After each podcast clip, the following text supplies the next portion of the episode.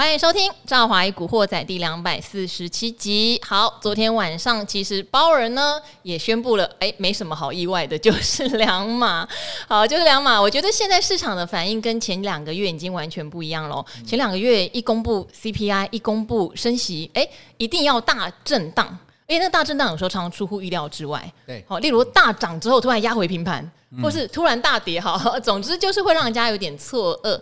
但是这一次在鲍尔宣布这个升两码，就有点风平浪静，连这个恐慌指数都往下跑，没有什么好恐慌的哈。听多了，好，听多了，所以等于说，像今天台股的盘面也比较平静，看得出来说，呃，大型权值股比较没表现，一样是内资的小型股活蹦乱跳。所以等一下我们可能来探讨一下这个内资小型股到底在农历年前有没有很好的做账空间。那当然，今天一开场哈，我在捞题目，准备给今天的来宾解答时，就赫然发现怎么有一颗星啦！我、哦、靠！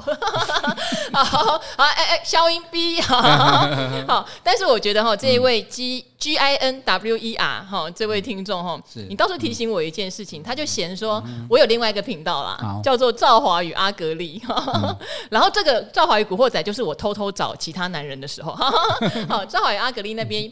呃，这个频道是希望推广台湾的财经知识付费哈、嗯。那这位朋友呢，他就嫌说那样的话商业太浓，就不佛心了。嗯、不是啦，佛心不是用钱来衡量的啦哈、嗯。那边的话，我们会非常专注的，呃，用长篇幅、长时间去回答个别、嗯、个别的理财问题哈。那古惑仔的话，我们就会一样免费。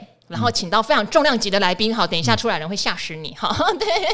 然后提供现在呃操盘的策略，对不对？每天盘势为什么会这样变化？即使我现在没有日更，也很努力，一个礼拜更三到四次，希望还是可以满足大家的需求。好，话不多说，那我们就介绍今天的重量级来宾哦。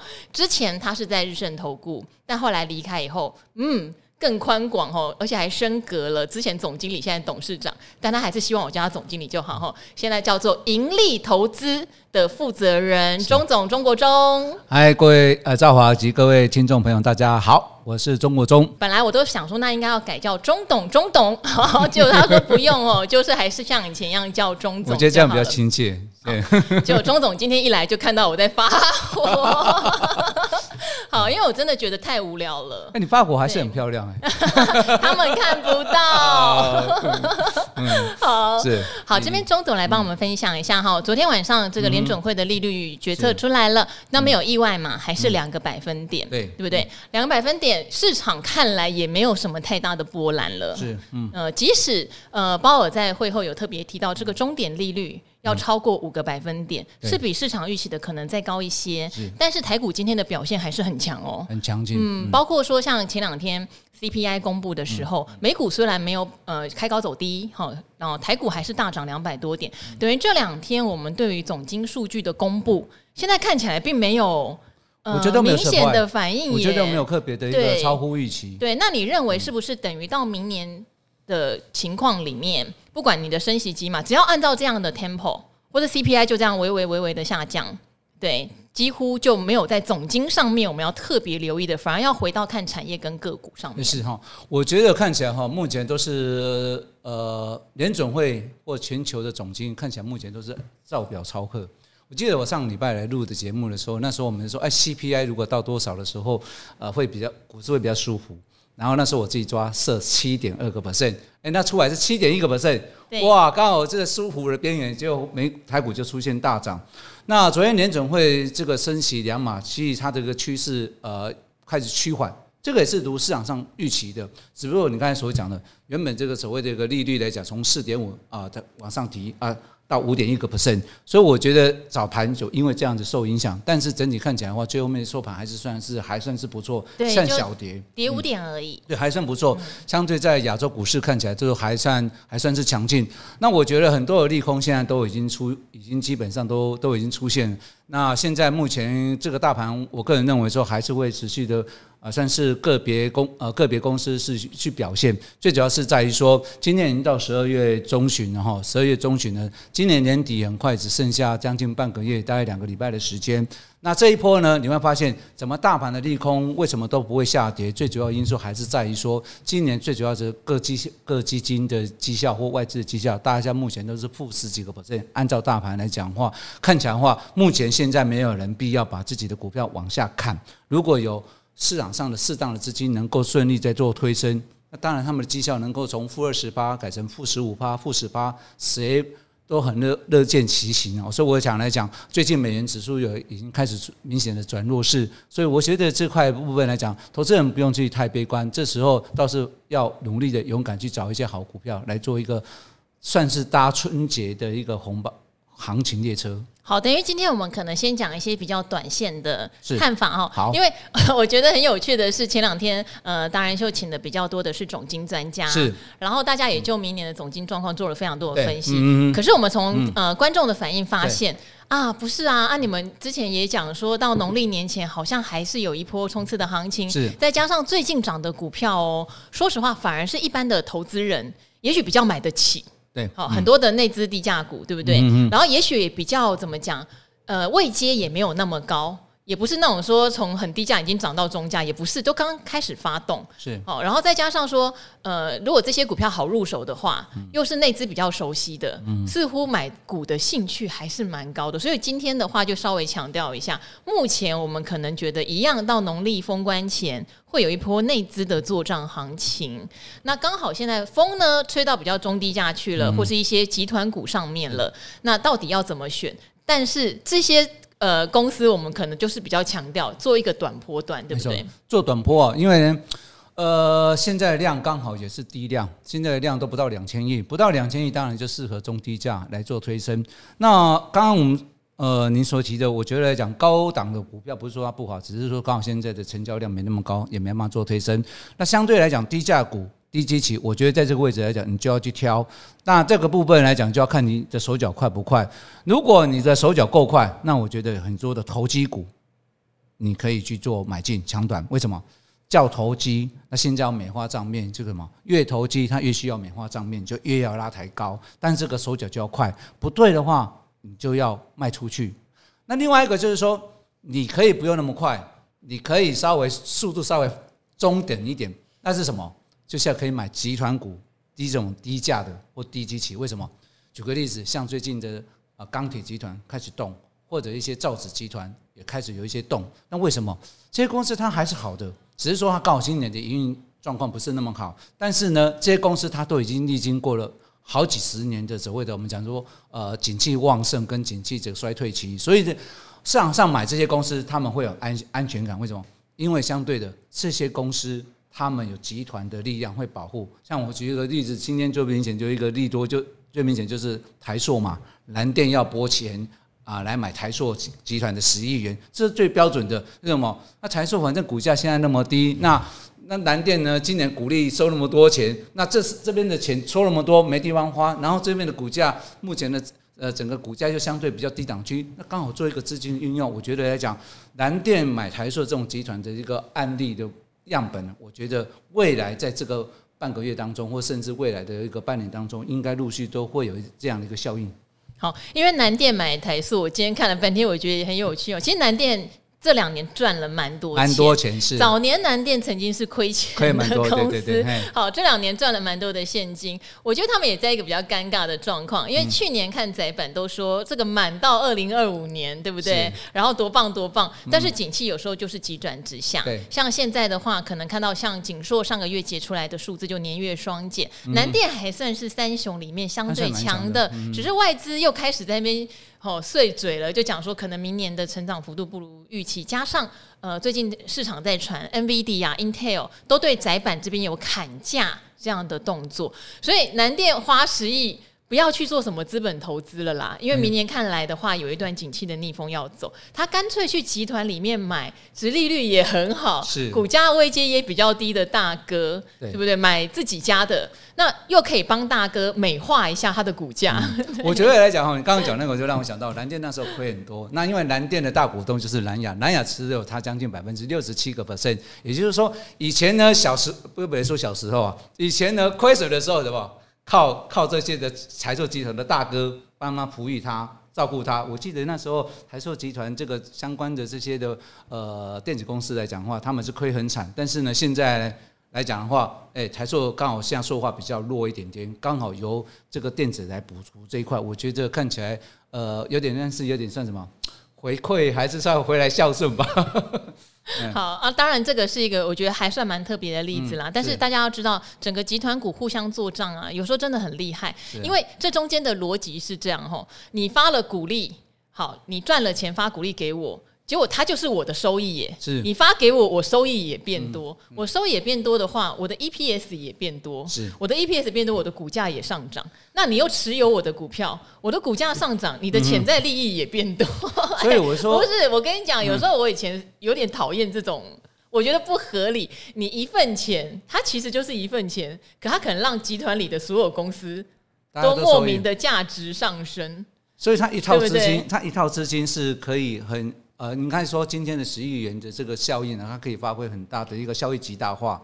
就是长安十亿，它现在现金呢，我是说，如果用它现在的今年它一股配十块钱蓝电来算的话，它大概可以说四十几亿的现金。那四十几亿现金，就我们刚才讲的，反正电子电子的产业现在经济不稳定嘛，那把这个钱拿到其他地方去也没什么好用的，刚好拿来护盘自己。然后台硕过去我这样算，这十年来当中比较低的股利。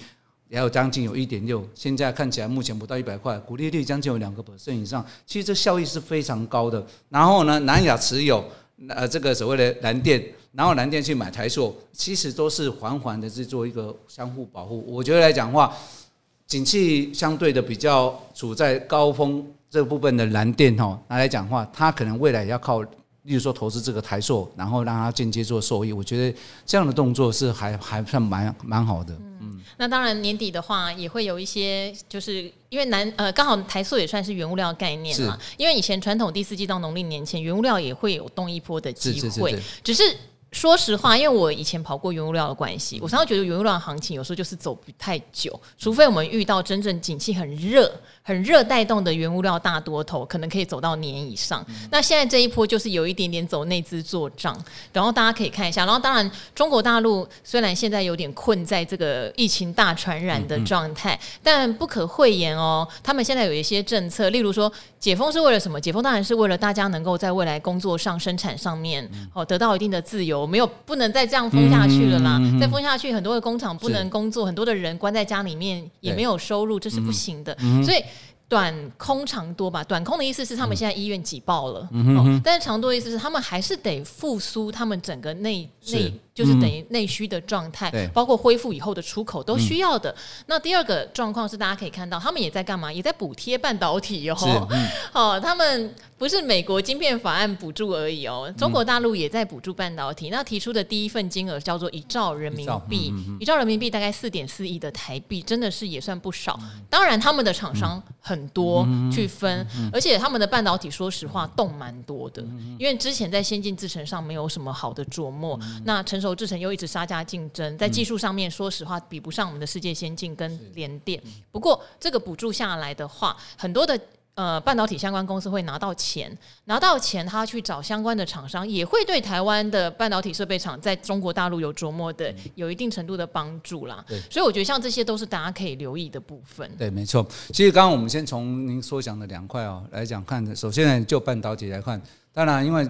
呃，美国对中国大陆实施这样的一个方式，它当然还要自救啊、自强啊，所以呢，它这边在拨出这个一兆的一个资金，我我认为来讲的话，它也是为了未来，因为刚刚您所讲的这个，包括陆续要做解封，你要想在当时候一两个月前的时候，还很要做清零，但是很快的就马上又变了这个风向，为什么？毕竟呢，整个经济成长率，老百姓的这所谓的这个呃肚子还是要顾到，所以呢。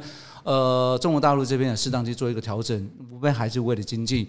那刚刚我们讲的原物料，原物料通常过去我也在，我也当过研究员，我也跑过。原物料它要看两块哦，你要看这一波的强劲，它是来自两块，一个原物料是来自低价库存，好，一个是来自什么需求强劲，然后呢，原物料报价走扬，这样它会让它的利差会拉起来。但这么现阶段来讲话，原物料的低价库存看起来是慢慢会有。但是呢，另外一端的需求面不够强，不就不够强，所以呢，也就是说，这次车波当中，原物料我们可以暂时把它定义什么我，先前跌的比较多，然后呢，股价这边开始做一个所谓落后补涨动作。所以我刚刚要回到我们刚刚一开始，刚刚一开始有讲到，你可以买一些低价股、低基期。那这样举个例子，像台塑、南亚这些，相他们相对的股价是落后的，像就像低基期，它虽然不不是低价股，但是呢，相对低基期，我觉得这种集团股的低价股。低基期的，它就可以做一个布局动作。嗯，好，所以这边的话，低基期还是一个很大的重点啦。然后明年的话，整体的呃内需市场还有政府的政策支出也是大家可以关注的重点。嗯，好，但是明年的投资节奏，我不晓得钟总觉得，我们如果现在也不见得急得要投入，而是把钱攒出攒下来，明年会不会？因为现在市场哈，昨天我跟股干爹也讨论了很久，好，因为现在市场分两派，我们一直在争论这个事情。有一派就一直认为说，你越不相信行情就越不下去，是，好，你越不相信行情就越不下去。可是我觉得这东西有点 bug，就像呃，今年年初一月的时候涨到一万八千点的时候，事实上大家就喊两万点、三万点，对不对？当时大家也觉得行情有可能会再热上去啊，好，那现在是说这个万五附近可能会震荡很久。好，然后一直衔接到明年的景气真正往上，这个是有一派的说法，而且这派说法还认为说，现在这样看的人很少，少的才有可能应验，因为人多的地方不要去哈。好，但是大部分的人哈，像昨天呃股干爹在跟我讨论的是，你就是要面临明年的景气下滑呀，你就是要面临这个美国的终点利率就是超过五趴哎，嗯。五趴的环境中，景气又下滑，是。这个对很多的产业都是绝大杀伤力，甚至对就业市场，甚至明年有很多的公司裁员的幅度会相会非常大，比现在都大，种种种种。是。好，如果我相信的是后者，那其实我现在搞不好持盈保泰还比较重要。我先顾好我的本业哈，因为我有听到有些科技厂年后要裁员哦。哦，我先顾好本业，先把钱攒下来，先把获利放在手上，会不会明年还有一个机会是更好的投资点？我认为会，明年还会有一个更好的一个机会点。最主要是在于说，如果当你指数来到一万五千多点，一万五千五或一万这个一万六千一万六千点的位置，就是比较接近现在连线的位置。坦白讲，从这一波的低档一万两千多点正常上来的涨幅也将近有非常的呃，将近有两三千点。那两三千点呢，呃，就会产生所谓潜在获利卖压，因为股票，呃，股票的卖压源自来自于有人获利。或者是说获利不，这些公司获利不实、不真实、不稳定，才会有卖压出来。那我们现在看哦，有两个概念所讲的获利不真实，有可能就是你刚才讲的虚虚的哦，虚虚的。尤其我上次有提到过了，第三季的台币大幅的贬值，很多公司是汇兑收益。那现在呢，台币又沉回去，那如果当时候这个块没做很好，之前赚的又回去，那如果这块靠一业外的汇率汇兑收益的帮助，那么相对到时候可能到一万五千五百多点到连线的位置，可能就会有一些卖压的动作，所以我觉得这一块是会有会有那种会有那种可能。那另外一种就是说，呃，股票呢，它涨幅很多的时候，它就会卖，就像这一波从低档涨上来，会有潜在的卖压。只是说这波为什么卖压没那么大，是因为现在美化账面，谁也不愿意在最后面这几天当中把自己的股票往下压。所以，如果刚刚您所讲的，我认为说明年第一季的时候，甚至是后半段过完年之后，我觉得那部分的卖压可能就会压力会变大了。嗯，好，所以钟总还是站在我们要面对明年还是有一个下修机会哈。其实我相信我的听众搞不好也都比较希望还有啦。好，因为这一波上攻的呃。我们常常讲四嘎哦，嘎空手、嘎空头，吼，还有嘎什么？昨天礼拜一的时候，怎么嘎都有啊。好，我们常常讲这一波是有点嘎到说，连法人都在回补啊，法人也有空手啊，法人也有空单呐，哈。但我觉得它的低档不会差多，不会差到哪边去。不会说，我觉得不太容易再看到大家说啊，十年线啊要跌到一万一，这个就有点。你好，如果要跌到那个位置，就买一个，马上就有可能会被打脸。嗯，巴巴爷爷是。巴菲特不是大买台积电吗？可是我觉得巴爷爷被打脸不太没有什么关系，因为他不会在意一季两季，是他是不是买在最低点。其实我记得以前巴爷爷有讲过一些话，我觉得印象是很深的。巴爷有说哦，他不是买在最低点的高手，他可能是买在相对呃谷底上来一些，或者是说上呃跌到一半，他等于是买在半山腰的人。可是他有信心一直把它抱抱到山顶上，所以就是说，我是说。不会就就是说，即使它会有低点，我觉得低档的位置区跟多这样子不会多少，嗯，对对，相对位置区，嗯，好。那这边的话，照例以后我们来回答听众朋友的问题哦。好，好，这个问题我觉得很多人怎么说呢？在这段时间陆陆续续一定都有共同的问题。嗯好，他是说呢，储蓄险到期，因为之前我们也有好几个听众朋友问这个问题，哦嗯、因为到期后他会有领一笔固定的利率，嗯、一定比定存好，所以这时候就产生了选择的矛盾，是。因为 比定存好，可是你去看看股票的值利率，嗯、或者像现在有一些投资等级债、长债的值利率，又没有比那个高的时候，嗯、你就会心里想。嗯，我到底该怎么做选择？哦，这一位就是这样想哦。他是呢，小弟这个月有笔六年期的储蓄险到期，固定利率之后是可以领二点二五。嗯，好，这个绝对是比我们目前的定存还是好嘛？嗯、是，好，打算哈。在目前债券空头时解约转买二十年期的债券 ETF，我想你指的应该是美国公债哈。嗯、呃，理由是殖利率高，以后降息时也有资本利的空间，没有错，这理由看来是没有错。想问的是，如果以十年的角度来看，往后又会进入降息循环，那殖利率也会降低哈？这个地方我觉得你反而就有点弄混了。好，是乖乖领十年二点二五的利息好，还是投入债市好呢？好，是第一次提问，希望被念到。祝节目长虹第一名，像这样温暖留言就好很多。嗯、我们是会回答大家留言问题的哈，嗯、不要在这边留一颗心，然后胡乱讲，好不好？嗯、好，我先来讲这个。这位我自己的看法啦，是好，我本来都会觉得储蓄险到期之后，嗯、其实转买债券或是一些高值利率股是不错的。但是后来有一次古鱼来，我觉得他提醒的也不错。嗯、他说还是要看你到底对于多少的利率水准你会满意。因为并不见得你一定要冒风险，嗯、例如说这个储蓄险，看来你是领台币，你没有汇率的风险，嗯、哦，那你也没有说未来会忽然调高、忽然调低的风险，除非寿险公司倒掉，那看来寿险公司也不容易倒掉嘛，好、嗯哦，所以如果你觉得二点二五在未来十年你是觉得它足以支应你生活所需、你的满意度、你的风险承受度，他倒觉得也没有什么不好，这是有一次古鱼来来跟我分享的，我就突然觉得也对哦，因为每个人的状况不一样。但是如果你是希望能够追求更高一点点的值利率，确、嗯、实，现在美国的长天期公债，嗯，哦，或者是美国的投资等级公司债，它都比这个二点二五是好蛮多的，嗯、好蛮多的。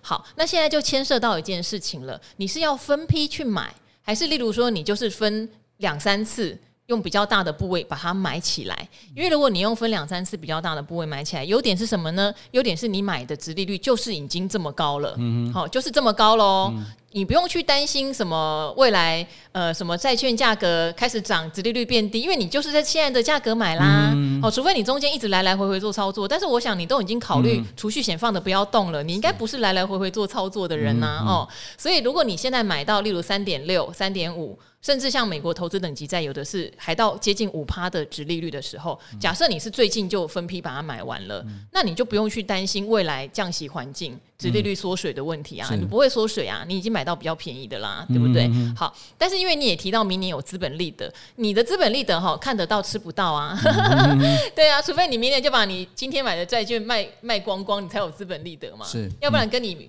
关系没有那么大嘛，哈、嗯，关系没有那么大哈，嗯、好，所以我觉得这个就要回到你自己本身，好，你自己本身，你会不会觉得你二点二五的趴的利息稳稳领十年，对你来说是一个最安心的？还是你希望可以冒一点点的风险，好冒一点点的波动。其实你说买美国长天期公债或者是美国投资等级债，你说它风险有多大也还好。而且你是拉到十年，这个连汇率风险都自然避险掉了。嗯、要是你跟我说，那你明年就要卖，美元会不会贬啊？这个可能又是一个风险哦，嗯、因为这些债券很多都是美元计价或是美元发行台币把它买回来，难免受到汇率波动的风险。但是如果你十年来看的话，汇率风险也自然被规避掉了啦。对，所以我会觉得换没有问题，而不是分批换，是最近可能你就分几笔把它买回来，嗯、你的值利率就锁在那里。这些我觉得问题是不大。好，那当然就是还牵涉到，毕竟你不是买真正的债券。你是买债券 ETF，很多人会卡在这件事情上，因为债券一定到期还本，嗯、ETF 没有。嗯、但是我个人也觉得，你长期持有这些 ETF，它的差异没有这么大，嗯、因为经理人还是会买到一些债券是持有到期的哈。嗯、你要相信经理人做的判断。嗯、好，长期绩效看下来，我觉得差异没有那么大。嗯、这边给这位不想当韭菜的韭菜一点建议，这样子。我如果我给这位观众的听众的建议来讲的话，就是你首先要先看一下你自己是什么类型的。因为每一种的人的投资想法，不见得说套用适合在你个人，所以你要先问一下，因为我不知道你的你年龄层，对，你年龄层不太确定，就不确定。然后你是个个人是属于稳健型呢，还是积极型的？然后呢，您是属于比较偏向短呃，算是短期的或中长期型的。那是一如果依照目前二点二五个 percent 来讲的话，它是大概勉强可以 cover 到物价。那但，如果你是一个保守型的、稳健型的，那现在物价已经开始有这样，但是未来我认为物价应该遇到 CPI 的部分应该就慢慢趋缓。如果你是安于说哦，以现在这样的一个呃获利率的部分 cover 到物价的话，你觉得你是稳健型，我觉得你就可以，你就是可以选择刚呃赵华所讲的这样的方式。但如果你是属于你的年龄层是比较属于是中生代的，那这个 C J J 对吧？你可能光靠这样十年啊，我们坦白讲啊。在十这十年当中，也是对你未来的后半段人生是有蛮大的改变哦。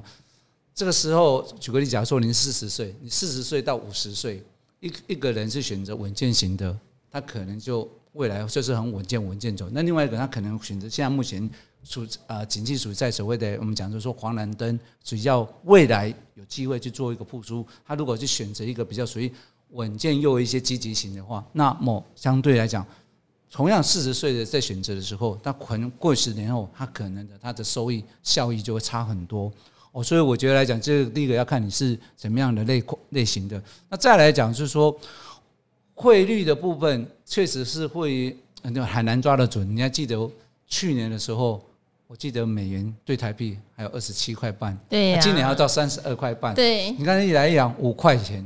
差那么多，所以我觉得这块不用去想太多，你就把那个专业的部分交给这个基金经理，其实他们差异差差不大，只是现在你的那一步你要选择哪一个方向，就要看你自己的个性。嗯，对。好，这个说实话啦，没有办法有标准答案，只能把两边的优缺点跟您说。是。然后当然你要去评估自身条件哦，因为我们并不知道这样利率你拿到多少钱哈，那你拿到这个钱是不是足以支应你现在需要的现金流的部分？是。这些都是你自己才会比较清楚的。